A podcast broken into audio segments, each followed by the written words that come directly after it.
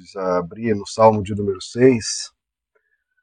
A gente faz uma meditação breve aqui nos Salmos. Eu vou ler o Salmo de número 6 e comentar aqui sobre a oração, sobre a dinâmica que envolve tudo isso e as nossas aflições nesse momento. Né? Salmo de número 6, que vai nos dizer assim: Senhor, não me castigues na tua ira, nem me disciplines no teu furor. Misericórdia, Senhor, pois vou desfalecendo. Cura-me, Senhor, pois os meus ossos tremem. Todo meu ser estremece. Até quando, Senhor? Até quando? Volta-te, Senhor, e livra-me. Salva-me por causa do teu amor leal. Quem morreu não se lembra de ti. Entre os mortos, quem te louvará?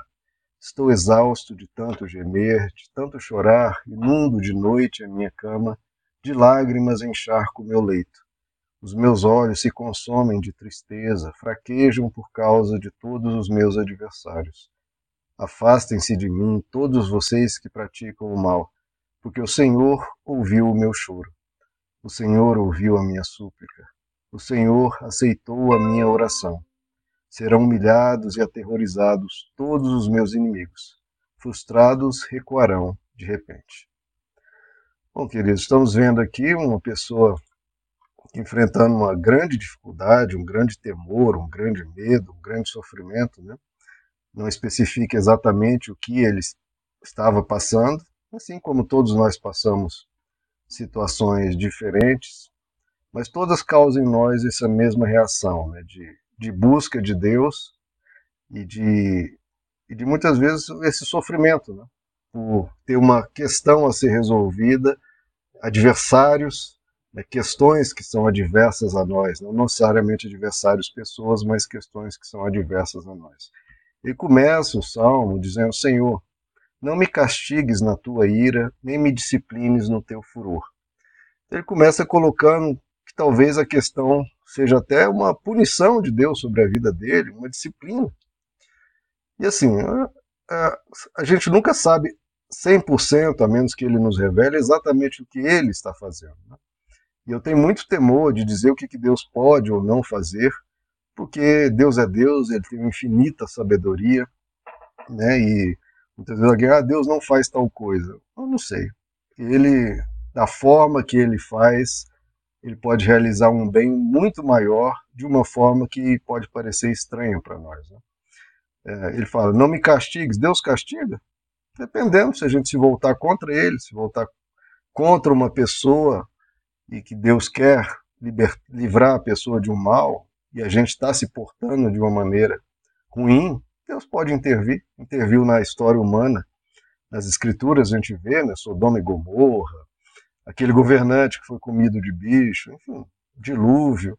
Deus pode vir, intervir, não com a intenção de provocar o mal. A ação de Deus nunca é maléfica, é sempre para livrar aqueles que estão sendo alvo de, de, da malignidade, da maldade das pessoas. Toda ação de Deus vai produzir um bem maior.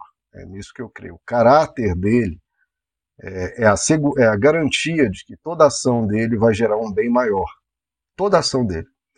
Então, se ele vier a agir de uma certa forma contra uma ação nossa, é para nos impedir de causar um mal. Quanto à disciplina, o próprio livro de Hebreus nos diz, né, Hebreus 12, diz que ele nos disciplina como um pai disciplina um filho. E se um pai não disciplinar um filho, é um pai responsável, um pai que não se importa, um pai que trata aquela pessoa como se nem fosse filho dele, né, porque não está nem aí. É, hoje, né, muitas vezes as pessoas vão para os extremos, né? ou o pai rígido demais, ou o pai que deixa o filho solto e aí não, não orienta, não aconselha, não coloca limites. E Deus não é assim. Ele é pai e o melhor pai, e ele pode vir a disciplinar. E, de, mas, de novo, sempre com o intuito de gerar um bem muito maior. Então, se vier uma disciplina, será para o bem. Se vier um castigo, é para nos impedir de realizar um toda ação de Deus há de ser bem-vinda. Mas quando ocorrem as situações na nossa vida, muitas vezes não é Deus, são as pessoas, quando depois ele abre os olhos, não, não é Deus, são os meus adversários, é a maldade humana, é, é a língua humana, são as ações humanas que muitas vezes nos atingem. Né? Então, é, muitas vezes são, vem de outro lugar o mal. De Deus, se vem algo parecido com o mal, na verdade é para um bem. Mas a nossa ação tem que ser sempre essa, de correr para o colo de Deus, né? falar misericórdia, Senhor, porque eu estou desfalecendo. Veja como isso, né, querido, sempre foi, né, questões psicológicas, né, que se fala tanto hoje, essa expressão não existia, né, séculos atrás, né, vem desde Freud, mas sempre foi uma realidade humana, né, de, de medo, de desfalecimento, ou de desânimo, ou de insegurança, de tristeza profunda, isso sempre houve. Hoje só é mais estudado e tem método científico para estudar isso. Né? Mas sempre foi uma realidade humana, às vezes a gente desfalece. Às vezes a gente está desencorajado, a gente está temeroso. Ele até diz: os meus ossos tremem. Imagine, todo o meu ser estremece. Imagine o sofrimento, né? como, como ele se sentia em perigo. Né? E ele até pergunta, Senhor, até quando? Porque esses sofrimentos, aliás, às vezes vêm e a gente aguenta, aguenta, aguenta, mas quando vai passando os dias e às vezes as semanas, aí a gente começa a fraquejar pelo, até pelo passar do tempo, sem aquilo ser plenamente resolvido, e às vezes a gente clama a Deus, ó oh, Senhor, né? já está durando muito, até quando, Senhor, até quando? Já não, minhas forças já estou desfalecendo, já não estou conseguindo mais. Né? Às vezes a gente passa por períodos da vida que a gente fraqueja, nos primeiros dias estamos fortes, a nossa fé é lá em cima, Deus vai me ajudar, Deus vai me livrar, mas o passar do tempo vai nos vai, no, vai judiando a nossa alma. Né? E, queridos, é sempre buscar força em Deus. É sempre ir para Ele em oração, que é o que a gente busca fazer, ir até Deus, porque Ele tem a solução para tudo, ele é a resposta para tudo e ele nos dá força para atravessar qualquer deserto. Ele é que nos tira do Egito, ele é que nos faz atravessar o deserto, ele é que nos leva até a terra prometida, ele é que nos leva a vencer os gigantes, ele é que faz derrubar as muralhas das cidades. Então, para cada tipo de questão, para cada tipo de, de problema e para cada momento da vida, como eu citei agora de Israel, né, sair do Egito, depois deserto, depois serpentes, depois gigantes, depois cidades amuralhadas. Cada coisa Deus tem. A gente vai ter que enfrentar, Deus vai ter a sua solução e a gente vai ter que exercer, exercitar a fé, exercer a fé mais uma vez. Sempre sabendo quem Deus é, querido, isso facilita. Porque se ele não nos abandonou antes, não vai nos abandonar agora se ele foi fiel antes, ele será fiel as próximas vezes. Então, é confiar nessa graça de Deus que vai sempre se manifestar, sempre. Às vezes pode levar um tempo, como estamos vendo aqui. Ele até fala que ficou exausto de tanto gemer. Às vezes a gente vai ficar cansado, mas Deus está atuando. Deus está operando. A gente não está vendo, mas a gente, como também diz o livro de Hebreus, é pela fé.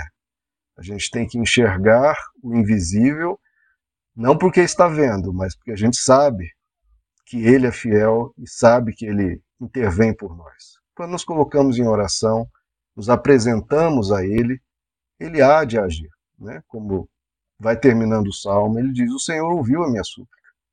Qual súplica Deus não ouve? Qual súplica Deus não ouve? Ele ouve todas, queridos. Até no livro de Apocalipse, um trecho belíssimo, diz que Deus tinha recolhido todas as orações dos santos. Estava lá, tudo registrado, tudo recebido, tudo diante dele. Cada oração dos seus servos, dos seus santos. Deus ouve a súplica. Deus recebe a oração. E aí, por fim, ele diz que, de repente, aquele mal recua. De repente, os inimigos, as maldades, aquilo que nos afligia vai recuar. Então é a gente perseverar, né? é, a, é a, a, solução, é a, o que o Novo Testamento nos ensina, diante da tribulação, paciência, diante da tribulação, perseverança. Porque se a gente não se cansar de fazer o bem, a gente há de colher o que a gente está plantando. É confiar em Deus, queridos. Porque Deus, Ele é fiel. Nós falhamos, Ele não.